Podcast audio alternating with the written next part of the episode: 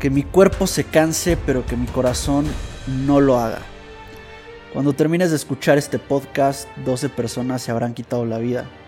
Según los datos de la OMS, el año pasado se registraron 800.000 suicidios y muchos intentos más sin éxito. La fatiga física requiere de unas buenas horas de descanso para recuperarse. Ese ardor en los músculos, esa tensión en los ligamentos, con el tiempo desaparecerá. Incluso hasta te acostumbrarás y será cada vez más difícil llegar a ese nivel de dolor. Es como si la constancia pagara con resistencia. Pero cuando hablamos del agotamiento emocional, podemos sumergirnos en la miseria una vida entera y aún así jamás recuperarnos, jamás sentirnos más resistentes. El ardor y tensión no se comparan al hueco interno y sentimiento de vacío profundo, algo más desgarrador que cualquier dolor, que como consecuencia genera una ausencia emocional. Y llegamos al punto donde me pregunto, ¿El ser humano controla sus emociones o sus emociones lo controlan a él? Por un momento llegué a pensar en los obstáculos como la prueba o entrenamiento para enfrentar al siguiente. Me repetí una y otra vez que todo pasaba con la intención de hacerme más chingón. A tal punto donde comencé a desear el reto y el obstáculo en mi vida.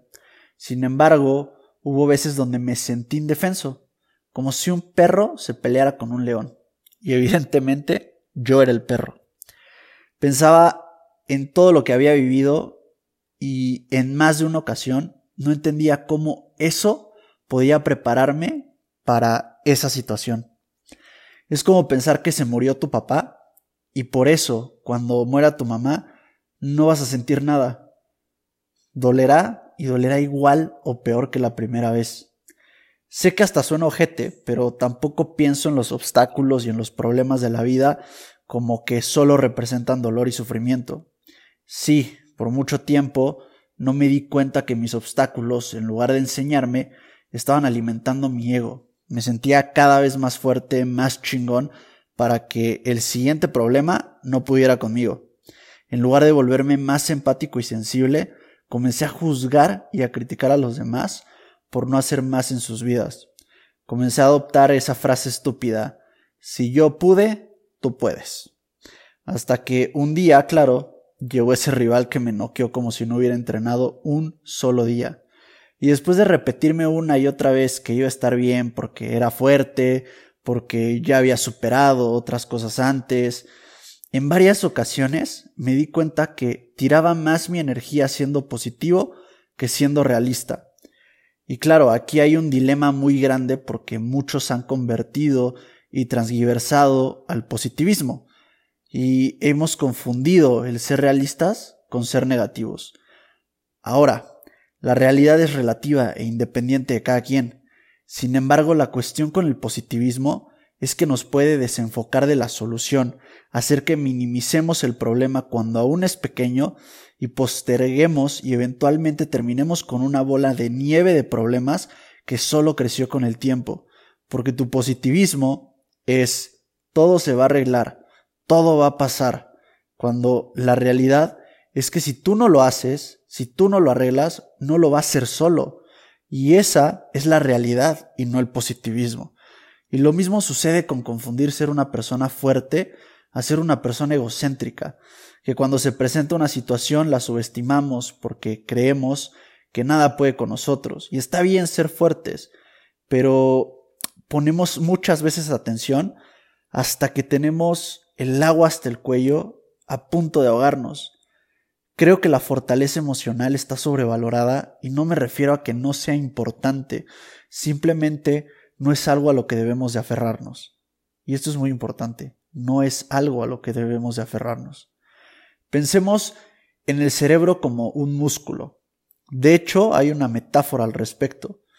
Y todo esto porque al igual que cuando haces pesas y tus brazos se cansan, cuando piensas, analizas, razonas, etc., la mente también se cansa.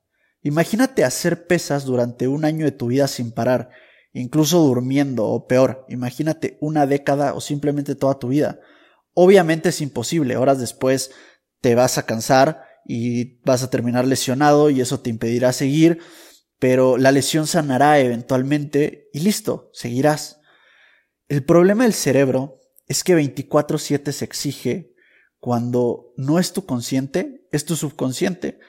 Es como si tuvieras otros 30 brazos para levantar pesas, para que cuando los dos principales se cansen, los alternes con los dos siguientes. Eso es lo que hace el cerebro. Le exige al consciente y cuando no puede, lo apoya el subconsciente. Es ahí donde lo emocional se vuelve un peso gigantesco, porque no hay descanso.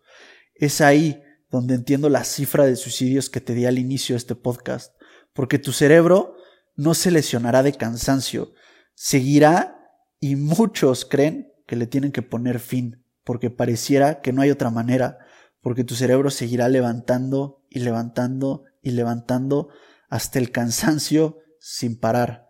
Y es ahí donde reafirmo que la fortaleza emocional está sobrevalorada y los problemas subestimados.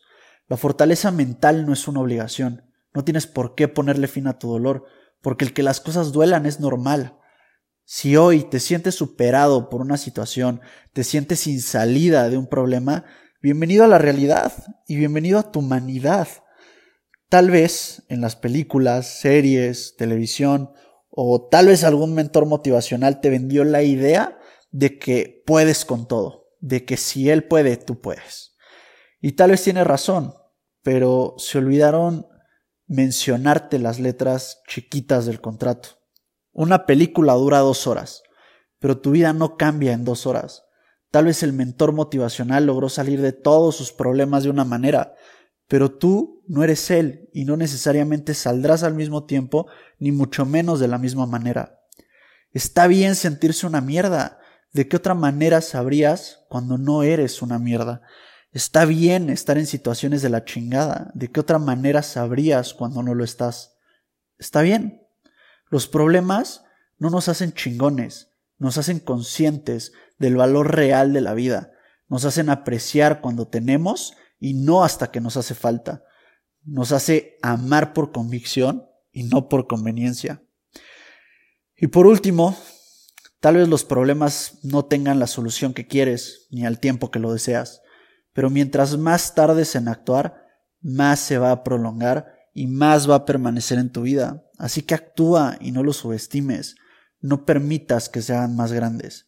La fortaleza emocional va a desaparecer en momentos porque te vas a cansar, unos días más que otros, pero también habrá días lúcidos. No tomes decisiones en los días de cansancio. El dolor no está mal, los errores no están mal, es parte de tu humanidad. El verdadero amor propio es aceptar y valorar tanto tus defectos como tus virtudes. Y por último, recuerda esto. En el mundo siempre hay alguien dispuesto a escuchar, a ayudar y a dar una mano cuando alguien lo necesita. Una cosa es sentirse solo a realmente estarlo. Ten esto en mente. El suicidio es un problema real que hay que tratar. Si crees que necesitas ayuda, busca ayuda profesional. Ellos están para escucharte, no para juzgarte.